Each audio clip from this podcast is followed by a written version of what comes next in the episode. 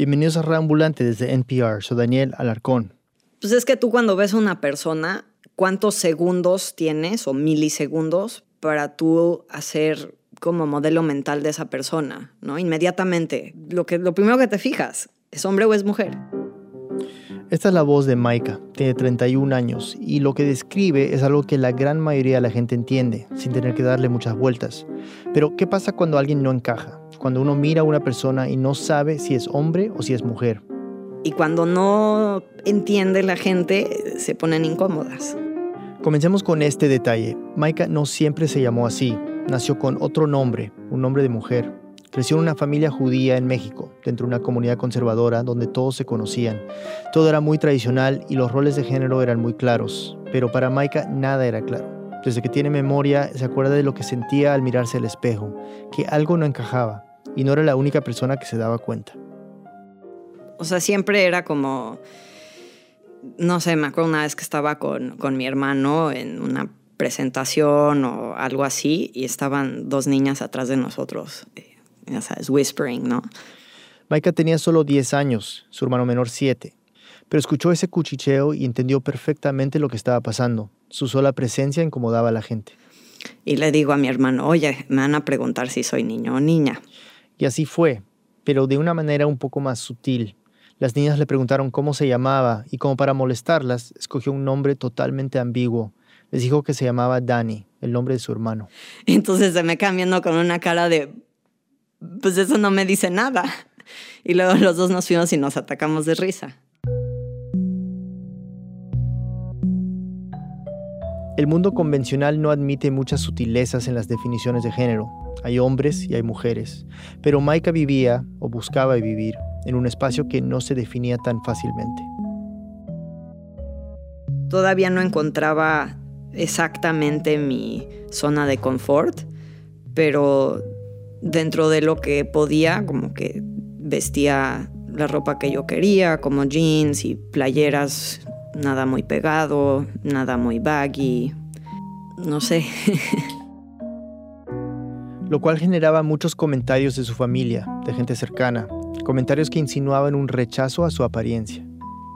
Como, oye, no te pongas eso, te ves, te ves muy fea, o comentarios como, ay, ¿por qué no te dejas crecer el pelo? te verías muy bonita, ¿no? ¿Cómo te explicabas a ti mismo antes? Es que no te lo explicas. Sabes que, algo te incomoda, pero asumes que, que el resto del mundo está igual de incómodo que tú, o que es algo que tienes que aceptar como deal with it el resto de tu vida y así es y no hay otra opción. En el 2004, cuando Maika tenía 18 años, se fue de México a Filadelfia, Pensilvania, para estudiar en la universidad. Su idea fue escaparse, comenzar de nuevo, pero no fue fácil. Y de hecho, los primeros dos años de sus estudios, cuando regresaba a la casa o venían sus padres a visitar, siempre hubo comentarios. Negativos. De, de, mi apariencia, de que me estaba viendo más masculino, de que con qué amigos me estoy llevando, cosas así. O sea, ya se las solían. Y más cuando me, fui a la universidad y empecé a expresarme un poco más. Y sí, o sea, salía el tema y de una manera muy negativa, había mucho backlash. Mientras sus padres se incomodaban, Maika seguía buscando algo, alguna definición que le ayudara a entenderse. Yo llegué a la universidad y yo no sabía lo que era LGBT, para empezar. Y había un LGBT Center y yo, ¿qué es eso, no? ¿Qué es la T? ¿Qué es trans?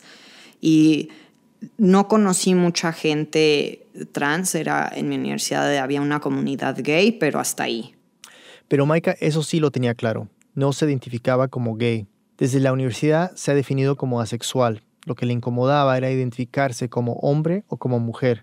El concepto de trans le intrigó y empezó a investigar más, pero como lo entendía inicialmente, también era un concepto binario, hasta estrecho. De que tú eres mujer y te identificas como hombre y quieres ser hombre y todo lo que eso significa o viceversa.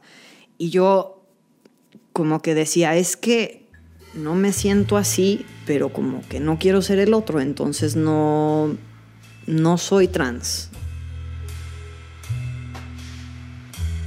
Maika había nacido mujer y no se sentía bien, pero tampoco significaba que quería ser hombre. Es más, en esa época se enamoró por primera vez de una mujer. Y unas semanas antes de graduarse y a punto de mudarse para San Francisco, alguien le contó de una conferencia llamada Philly Trans Health Conference, el congreso más grande de Estados Unidos sobre el tema de salud para gente transgénero y transexual.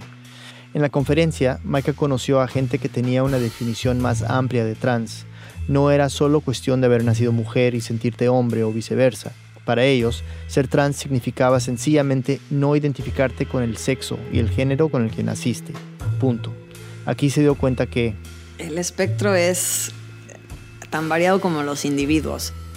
Hay gente que considera que ser trans es una condición médica con la que nacieron, la trataron y ya, y se convierte, junto con los problemas cardíacos, por ejemplo, en parte de la historia médica de la persona. Pues luego hay gente que dice, bueno, yo soy female to male y, y este, ya soy hombre y me llevo como hombre en la vida. Este, hay gente que es como muy out and proud y no les importa y, se identifican como, como trans man, trans woman. Y luego está la gente que, que es no binario y ahí se complica.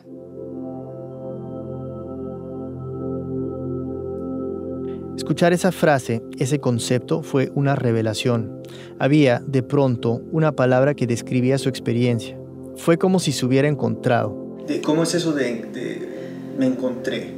Como que encuentras un concepto y, un término el cual te describe toda tu experiencia, que has sentido algo toda tu vida y no lo puedes explicar. No sabes ni lo que es, no sabes ni que está ahí. Y de repente hay una palabra para describir este fenómeno que, que te lleva como que molestando toda tu vida. El término que había encontrado es no binario o indeterminado. Pero traducir ese concepto a una vida cotidiana, digamos que tiene sus retos. La gente tiene prejuicios, obviamente, le teme a lo que no entiende. Y esto Michael lo sabía desde joven. Pero además, a un nivel más básico, si se definía como no binario, Michael tenía que encontrar una nueva manera de hablar de sí mismo, sobre todo en español, el idioma en el que Maika creció. Y en español no existe un pronombre neutral. Tú cuando hablas tienes que darte un género. Es muy, muy, muy difícil hablar sin decir estoy cansado, estoy cansada. Como dices, dices tengo cansancio. Y entonces ya suena muy raro. Y todo el tiempo estás pensando cómo digo esto, cómo digo el otro. Y entonces se vuelve agotador hablar en español. Maika, al principio de su transición, lo solucionaba así. No decía el, final de las palabras, no decía estoy cansado, entonces te oyes como que no, no sabes hablar o algo. O hablaba en inglés y, y en vez de decir el verbo estoy cansado o cansada, decía estoy muy tired.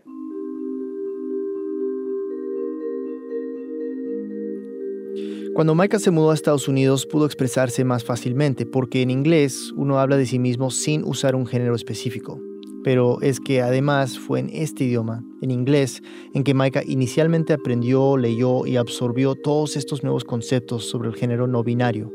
Y también fue en Estados Unidos que Maika descubrió otra forma de transicionar, cuando se enteró de que existía la posibilidad de operarse. Que era algo que se hacía, que la gente lo hacía y que yo le podía pagar a alguien por hacer eso, para mí, como que inmediatamente, I had to have it. Cuando yo decidí hacerme la operación, dije, ok, esto es algo que voy a hacer para mí. Tenía 24 años, tenía el dinero para hacerlo, pero sí sentí como una obligación a informarle a mis papás. La conversación no fue fácil. Encontró resistencia por parte de sus padres, sobre todo de su mamá. Durante un tiempo hubo una ruptura con ella, pero Mike estaba convencido de que eso era lo que tenía que hacer, independientemente de la reacción de su familia para mí fue algo muy importante y sí cambió mi vida. O sea, es como la mejor decisión que he hecho en mi vida. Entonces, después de las hormonas y las operaciones, Maika empezó a verse y a sentirse más cómodo. Pero Maika quería ir más allá de la transición física. Legalmente todavía era mujer y cambiar esto no iba a ser fácil. En lo legal no existe la ambigüedad. En el ámbito legal, pues solo hay dos géneros, hombre y mujer. Solo hay dos cajitas y en todas las formas que llenas tienes que escoger una cajita. Cada vez que Maika se enfrentaba a una aplicación de visa, a un formulario de trabajo o a cualquier documento legal, se tenía que preguntar. ¿Y yo qué? ¿Dónde, dónde quepo en esto? ¿Qué voy a hacer yo? Una tercera cajita, la de un sexo indeterminado, existe en países como Alemania, pero no en México, ni en ese momento en Estados Unidos, los países en los que Maika se mueve. Entonces, ¿qué hace una persona como Maika? Una pausa volvemos.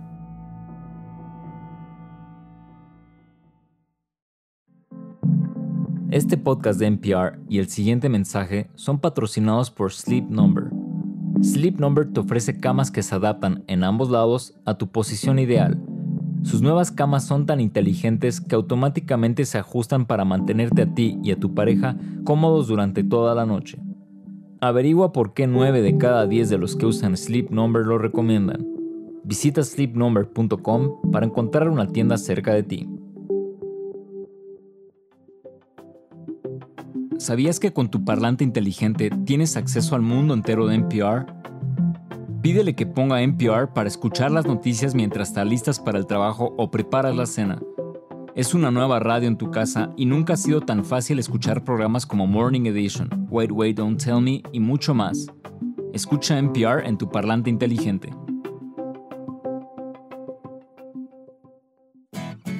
I'm Ophira Eisenberg. Join me on NPR's Ask Me Another as we challenge contestants and celebrities to nerdy word games, music parodies, and ponderful trivia. Find us every week on the NPR One app and wherever you listen to podcasts. Estamos de vuelta en Radio Ambulante, soy Daniel Alarcón. Maika se puso a pensar en su futuro, en su vida práctica.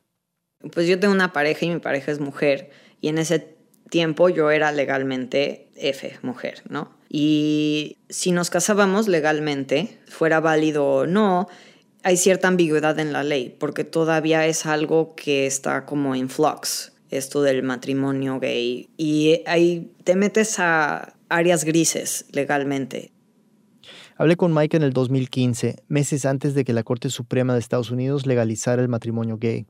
Entonces, en el momento de la entrevista, temas como la adopción, el seguro médico, los impuestos, la herencia, eran totalmente inciertos. Por eso Maika se dio cuenta que luchar por la ambigüedad en el ámbito legal le iba a costar demasiado. Y dije, ¿qué pasa si me cambio el sexo a hombre, me caso con mi pareja en un matrimonio heterosexual y ya no hay problemas? El matrimonio de Maika sería válido, si Mike y su pareja adoptan hijos, es válido. Si tienen hijos biológicos, es válido. Si tienen cuentas de banco juntos, es válido. Nadie los cuestionaría. Entonces Mike optó por el cambio de sexo legal por cuestiones prácticas. Y lo quiso hacer en el país en que nació. Porque pues mi acta de nacimiento es de México. Y dije, bueno, y ya que hago todo eso, ya voy a poder cambiar todo en Estados Unidos. Me puse a investigar. Contacté a un abogado y le pregunté, ni Kafka se hubiera imaginado la travesía burocrática que le esperaba a Maika. Necesitas un abogado que te represente, para empezar. En segundas, necesitas dos peritos, que son los expertos médicos, que van a testificar a tu favor. Eh, ¿Qué significa esto? Que necesitaba yo encontrar un doctor médico y otro doctor que podía tener eh, no licencia médica, pero puede ser un psicólogo que dijeran, que atestiguaran que yo estaba bajo su cargo por más de un año y ya completé mi transición. Maika tuvo que meterle una especie de demanda al registro civil. Legalmente no estaban pidiendo cambiar el acta de nacimiento, sino corregirlo, argumentando que la registraron mujer por error. Es una jugada legal un poco extraña porque al final esta nueva persona legal, Maika, nace, entre comillas, con veintitantos años ya cumplidos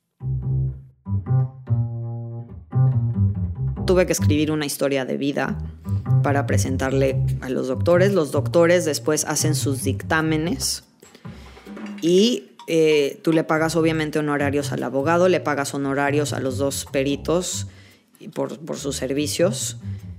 Este, ah, y también me tuve que hacer un eh, examen médico, tanto con el doctor y un perfil hormonal. Y no me preguntes por qué te lo piden, porque obviamente es irrelevante si has llevado hormonas o no, pero te lo piden. Y todos estos trámites legales médicos duraron meses y meses. El abogado preparó el caso, metió los papeles y poco después a Maika le dieron una fecha en la que tenía que presentarse en la corte familiar en la Ciudad de México. Vas a un edificio en el centro, en el ayuntamiento, no sé qué, no sé cuánto, en la colonia esta que nunca he ido. Entras y eh, es literal así como, como un pasillo con escritorios. Y ya sabes, yo me vestía así como de con corbata para verme bien. Maika se presentó con su abogado y los expertos médicos. El abogado presentó el caso y luego el primer médico lo empiezan a interrogar, ¿no? Que cuéntanos del paciente, que si esto es cierto, que si esto es el otro. Muchas de las preguntas fueron enfocadas en la transición médica, a pesar de que en teoría no necesitas, no hay ningún requisito específico de transición médica, pero era, ya tomó hormonas el paciente, ya tuvo la doble mastectomía, ya tuvo la histerectomía, no sé qué. Y se enfocaron mucho en la histerectomía y la esterilidad, de que no puedo tener hijos biológicos. O sea, lo que no preguntaron es si tengo varios, porque eso es lo que hacen mis hijos biológicos. ¿No? O si, o si los congelé, pero pues no les cabe en la mente. Y según Maika, el juez estuvo bastante ridículo porque las preguntas que hizo eran como, bueno, pero ¿qué es el género? ¿Es una sensación o una percepción? ¿Es algo que uno siente o que uno percibe? Y yo como, bueno, este está aquí de filósofo o qué, o sea, esto una corte o un médico no te lo puede definir. El médico experto le siguió la onda al juez. Conversaron largo y tendido de manera casi abstracta, ahondando en algunas de las preguntas que nos hemos hecho acá. Y pues le dijo, no, sí, es esto y tal y tal y tal. Ah, ok, como es doctor, pues sí sabe de lo que habla, ¿no? Aunque es una pregunta de casi, casi defíneme la conciencia. Pero bueno, después de tres preguntas ya el juez quedó satisfecho y se fue. Y a mí, pregúntame qué me preguntaron. ¿Qué te preguntaron? Nada. Nada. Imprimieron los papeles, lo firmé y yo no abrí la boca. No me preguntaron si sí quería esto. Increíble. Yo estuve ahí y firmé mis papeles y ya quedó. Pero bueno, valió la pena. ¿Realmente fue necesario gastarte tanto dinero y tanta energía para tener un papelito plastificado que dice hombre? Sí, y, me lo he cuestionado, o sea, yo estaba a la mitad de este proceso y dije, ¿qué carajos estoy haciendo? ¿Para qué hago todo esto? Y lo único que te puedo decir es que sentí que lo, que, que lo tenía que hacer. Ahora Maika no se siente tan incómodo mostrando su identificación. Antes este acto tan simple era frustrante, estresante. Porque me daba pena yo no quería nunca sacar mi identificación, ni mi pasaporte, y como que te escondes y dices, ay, a ver si no me dicen nada, que no se fijen, ¿no? Porque pues no eres esa persona. Ahora, que refleje mi identidad perfectamente o no, era otra cuestión.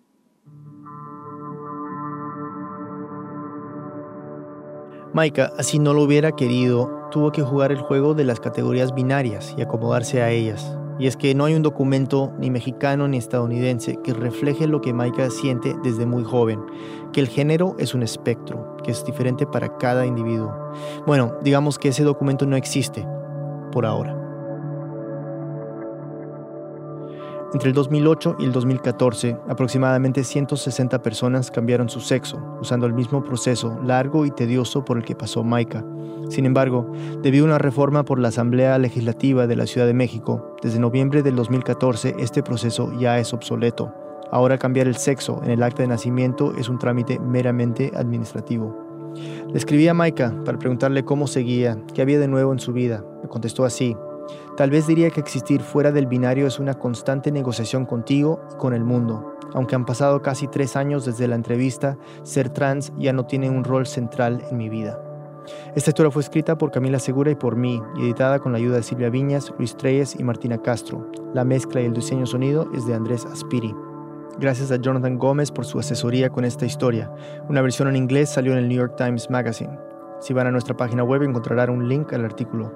El resto del equipo de Radio Ambulante incluye a Jorge Caraballo, Patrick Mosley, Laura Pérez, Ana Prieto, Barbara Sawhill, Ryan Swiker, David Trujillo, Elsa Liliana Ulloa y Luis Fernando Vargas. Carolina Guerrero es la CEO. Radio Ambulante se produce y se mezcla en el programa Hindenburg Pro. Conoce más sobre Radio Ambulante y sobre esta historia en nuestra página web, radioambulante.org. Radio Ambulante cuenta las historias de América Latina. Soy Daniel Alarcón. Gracias por escuchar.